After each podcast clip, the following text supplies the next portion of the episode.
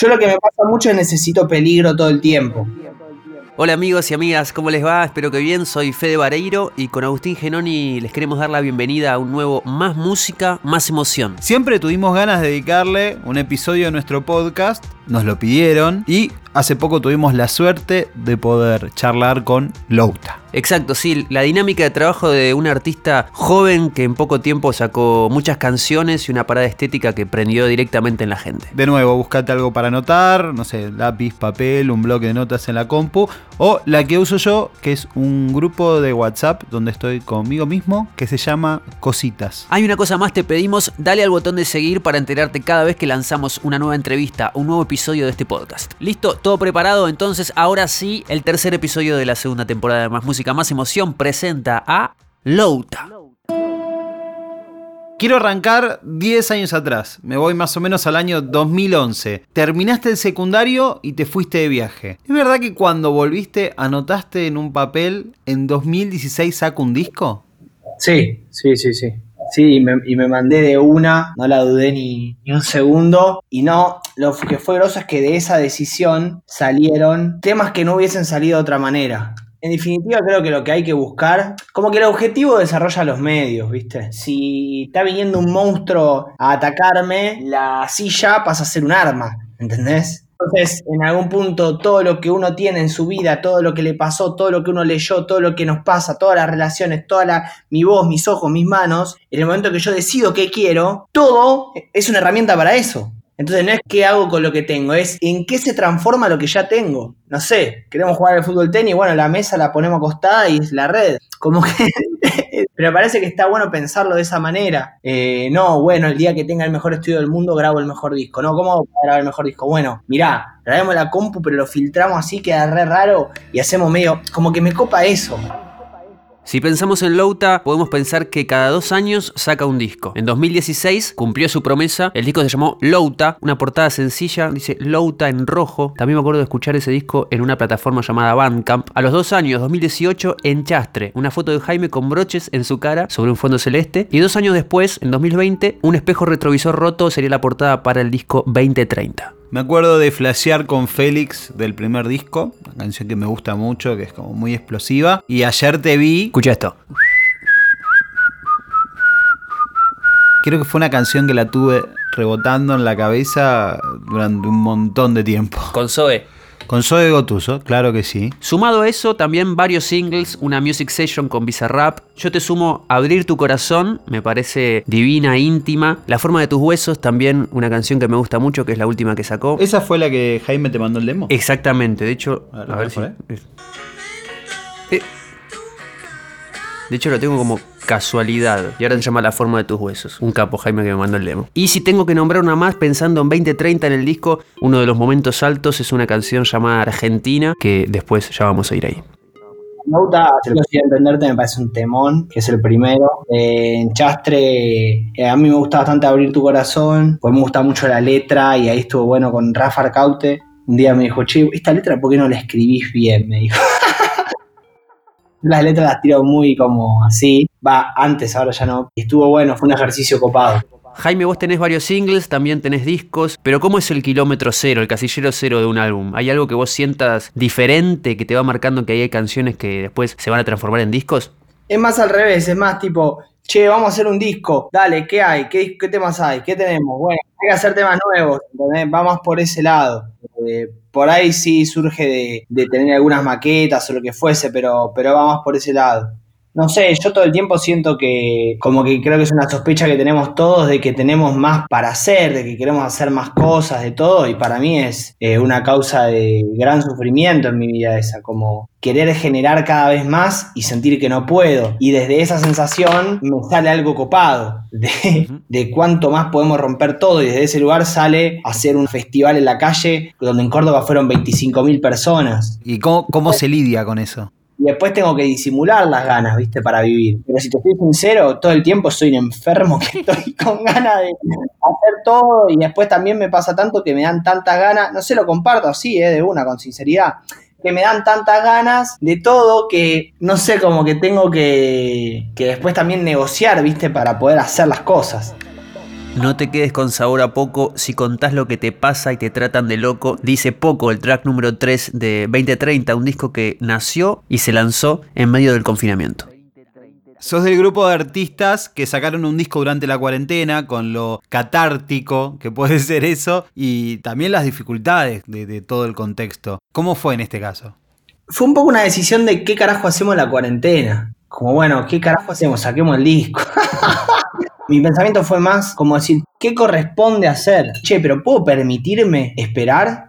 ¿Corresponde? No sé, yo me pongo medio, a veces por ahí un pensamiento medio radical, ¿viste? Como extremo. Soy así yo, ¿no? No digo que haya que pensarlo así, pero mi pensamiento llega hasta el punto de, no sé, lo que pasa dentro de mi cerebro, ¿eh? De decir, che, pero pará, va a ser 2050 y yo le voy a decir a mi hijo y me va a preguntar sobre la cuarentena. Yo le voy a decir que yo hice un disco, que no podía salir, que veía el noticiero. No le quiero decir, no, bueno, ahí frenamos todo y después, bueno, después de un año volvimos. ¿Se entiende? Como que me pasan las cosas, las vivo desde esa pasión y de esas ganas. Aunque el disco explote o no explote o sea lo que sea, de todas maneras, cuando uno hace lo que tiene que hacer, se queda contento. Cuando uno hace lo que tiene que hacer, hice lo que tenía que hacer. Sí, che, el disco, ¿qué onda? ¿La pegaste con el disco? ¿Te fue bien? Sí, sí, pero cuando haces lo que tenías que hacer, estás más allá de eso. Si Paul McCartney repostea el disco, buenísimo, vamos a festejar los días seguidos y después veremos qué hacemos, pero en algún punto uno no puede dejar de hacer lo que tiene que hacer.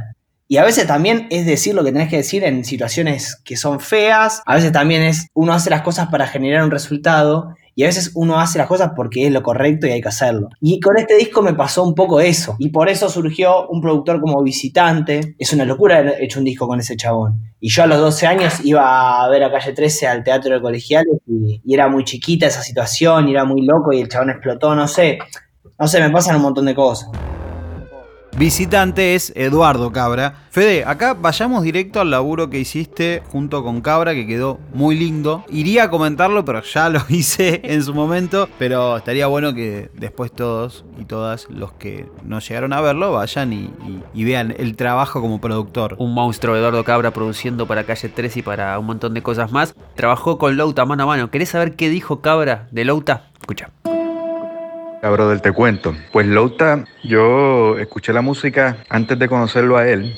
Me lo presentó un amigo mío. Me quedé enganchado con el trabajo de él. Me quedé enganchado también con la manera en que él comunica y, y el performance que él hace alrededor de, de- de su música. Me pareció eso genial, me pareció espectacular. Pues tenemos un amigo en común que ese amigo en común nos presentó en un show que yo tuve que dar en Buenos Aires. De hecho, el último viaje que di a Buenos Aires, me reuní con él y como que escuchamos música, tratamos de, de hacer una idea, de desarrollar algo y nos quedamos como que en contacto para así trabajar algo en el futuro. Y en la pandemia se nos dio la oportunidad pues, de trabajar a distancia. Fue un disco, este disco 2030 fue un disco que se hizo en- en su totalidad a distancia y fue un desafío brutal. Para mí fue un aprendizaje increíble haber trabajado este disco con él también, que él es una persona súper creativa, pues llegar a, a estos acuerdos, llegar a estos puntos medios, trabajar en equipo detrás de una camarita y usando el streaming también, porque así es que escuchábamos el trabajo y nos compartíamos el trabajo por streaming. Él es una persona súper talentosa, me encanta todo lo que hace, me encanta cómo trata de conectar con la gente de una manera especial y yo creo que se destaca de muchos, de muchos trabajos que están corriendo ahora mismo en Latinoamérica.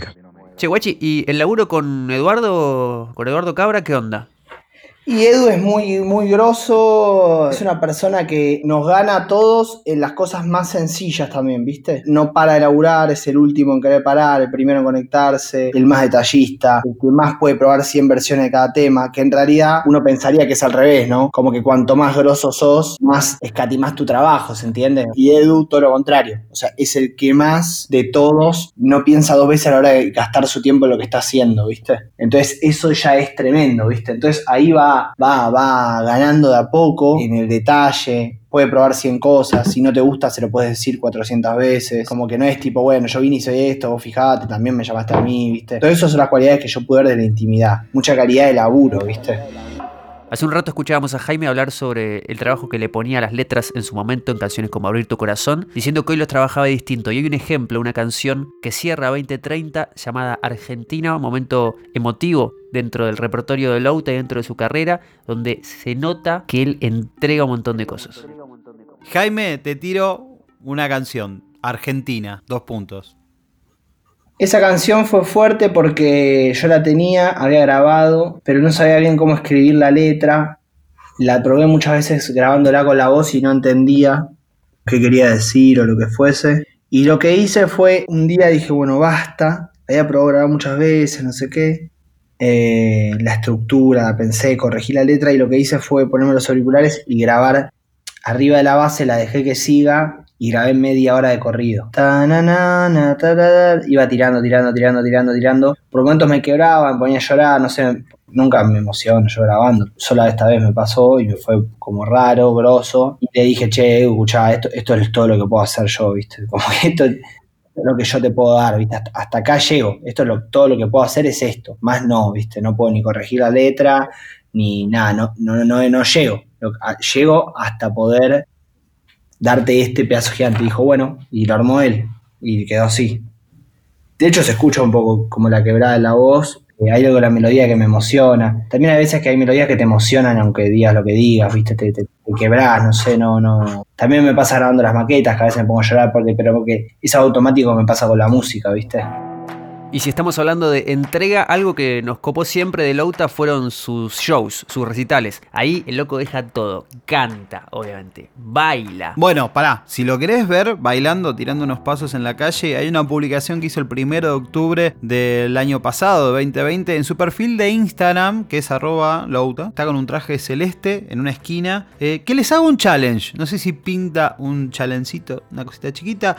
Si reconocen dónde queda esa esquina, me lo responden ahí en el posteo. Y prometo premios para los que acierten. Bien, perfecto. Bueno, los shows de Louta suelen tener una propuesta. Si vas a un recital de él, no vas solamente a escuchar canciones, sino que también vas a ver justamente algo más.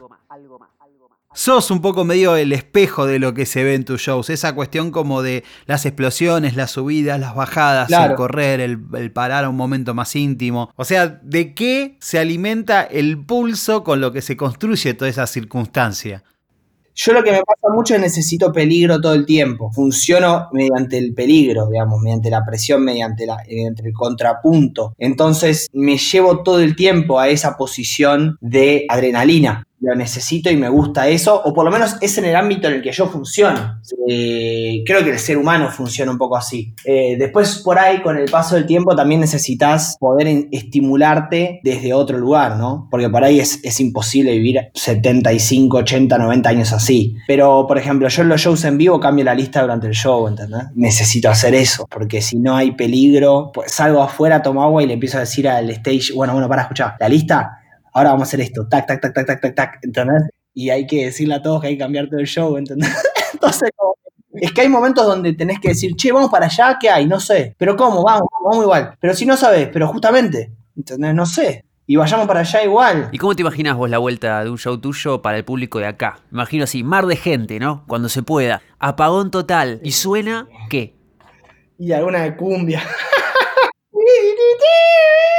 medio así, ¿no? Como medio quilombo, no sé. O alguna de Nirvana, o algo para la gente, para disfrutar, no sé. No me imagino un tema mío, ¿viste? No, yo quiero, quiero, quiero saltar, bailar. Yo, yo vivo con eso, ¿viste? Vivo, me- mi nutriente es un poco eso. Eh, ya va a pasar esto y ya, ya volveremos. No importa si es en, en dos meses, en dos años, pero, pero entender que va a volver eso, porque para mí es parte de mi vida, ¿viste?